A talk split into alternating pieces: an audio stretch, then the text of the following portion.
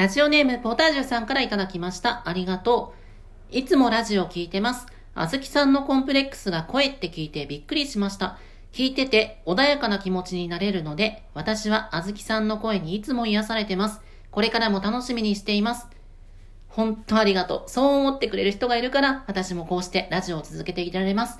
感謝感謝です。こちらこそ、これからも末永くよろしくね。シップ虹色ラジオ。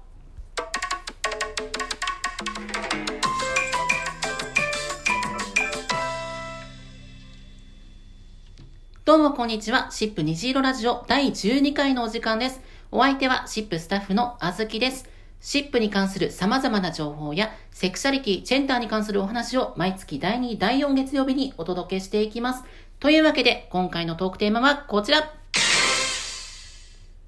あなたにとっての推しは誰？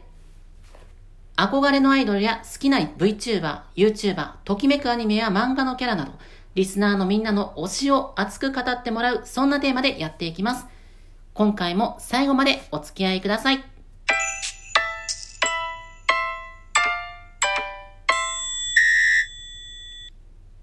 さて、今回もリスナーのみんなからたくさんのお便りをいただいてるんだけど、本当に多種多様な推しが届いています。この多様な感じ、すごく虹色ラジオっぽいよね。では早速、最初のお便りから。ラジオネームドラちゃんからいただきました。ありがとう。あずきさん、いつも素敵なラジオありがとうございます。私は女の子が好きで女優さんの可愛らしい笑顔や女性アナウンサーさんの一生懸命頑張る姿を見ては胸をときめかせています。ツイッターやインスタグラム、ホームページを徘徊しては、彼女たちのオフショットや撮影裏話にホイホイ釣られる毎日です。でも、こうして鼻の下を伸ばしている様子が知れたら、きっと変に思われる。のんけの皆さんだけではなく、セクマイ仲間にすら惹かれるのではと思うと、推しについてどこまで語っていいものかドキドキしてしまいます。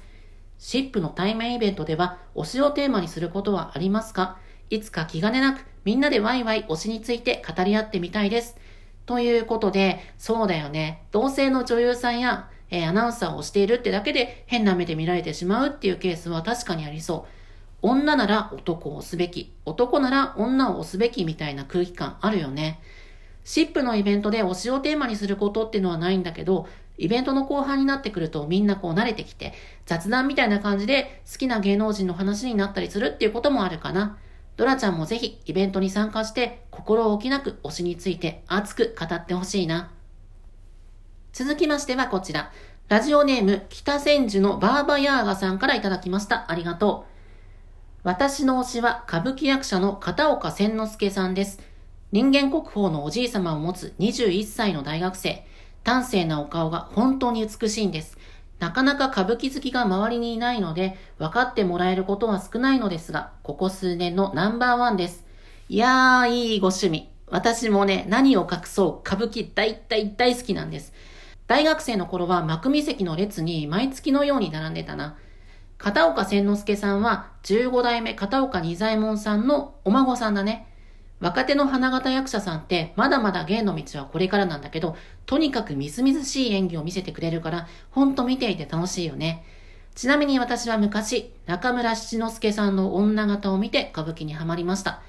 歌舞伎にとっつきないイメージを持っている人ももしかしたらいるかもしれないけど、実はいろんな仕掛けもあってめちゃめちゃ楽しいし、言葉が難しいって思ったら、イヤホンガイドを借りて解説を聞きながら見ることもできるから、ぜひ一度劇場に行ってみて、比較的安く見れる席もあるしね。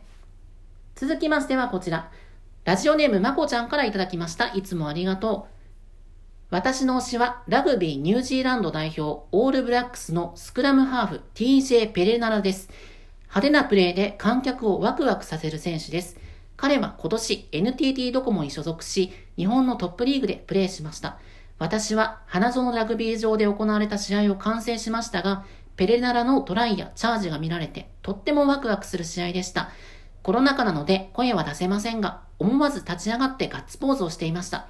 結果も26対25の逆転勝利でした。プレーが素晴らしいのは言うまでもありません。私が特に推したいのは、彼がオールブラックスが試合前に踊るハカのリーダーをしていることです。ハカというのはニュージーランドのマオリ族の民族舞踊のことです。舌を大きく出して相手を蒸発するような踊りです。墓で声をかけて、掛け声をかけて、仲間をリードしているのがベレナラです。とにかく派手な選手です。ということで、ちょっと私も動画サイトで調べてみました。ベレナラ選手ね。めっちゃ野生的だよね。なんかゴツゴツしてかっこいい。ナショナルチームでバリバリやってるような選手のプレーを日本で見れて、その一挙手一投足に熱くなれるっていうのは幸せなことだよね。海外から来たスポーツ選手ってことなら、私も一つお勧めしていいかな。私が野球ファンだってことは前にも話したと思うんだけど、レオネス・マーティン選手のレーザービームとしか言いようがない肩の強さと、アデーニー・エチェバリア選手のパンテーラ、黒ヒョウって異名がつくほどのアクロバティックな守備。二人ともキューバ出身でアメリカのメジャーリーグでもバリバリにプレーしていた選手なんだけど、今は日本の私の大好きな球団でプレーしてるの。めっちゃかっこいいからぜひ見てほしい。それでは続いてのお便り。ラジオネーム、オートミールさんからいただきました。ありがとう。私の推しはハロープロジェクトのアイドルたちです。モーニング娘。やアンジュルム、 Juice=Juice、他にもいろんなグループがあります。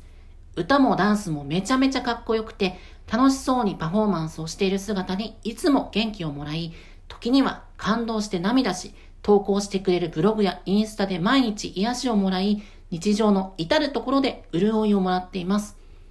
ビアンの私が女性アイドルが好きというと、疑似恋愛的な意味があるのかなと思われることがたまにあるのですが、自分はちょっと違って、セーラームーンやプリキュアのかっこよさに憧れるような感覚なのかなと思います。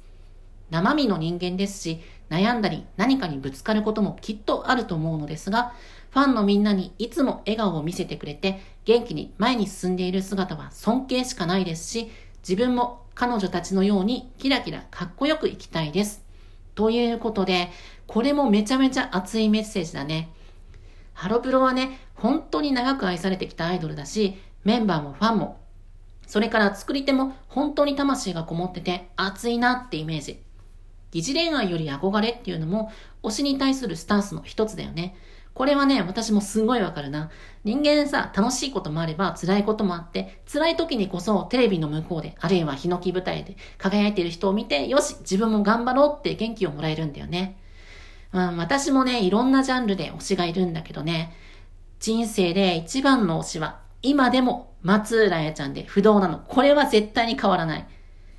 あんな風になりたい。なれないのは分かってるけど、あややになりたいって若き日の私は思ってた。だから、春菜愛さんよりも先に私はあややのモノマネしてたからね。で、この話始めると、とってもじゃないけど12分じゃ収まりきらないんでやめます。こうしてみんなのいろんなジャンルでの推しを聞いてきたけど、推しってバンバン布教したいものじゃない？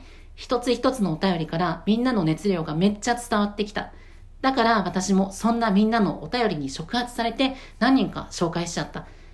今はテレビやライブで見るだけじゃなくて SNS やいろんなメディアが発達してきて推しの情報をいっぱい手に入れられるようになったから本当に便利になったなって思うよ。週に 1, 1回のハローモーニングとオールナイトニッポンを楽しみに毎日過ごしてた過去の私にこういうことを教えてあげたい。今日紹介したみんなの推し気になった人はぜひ調べてみてね。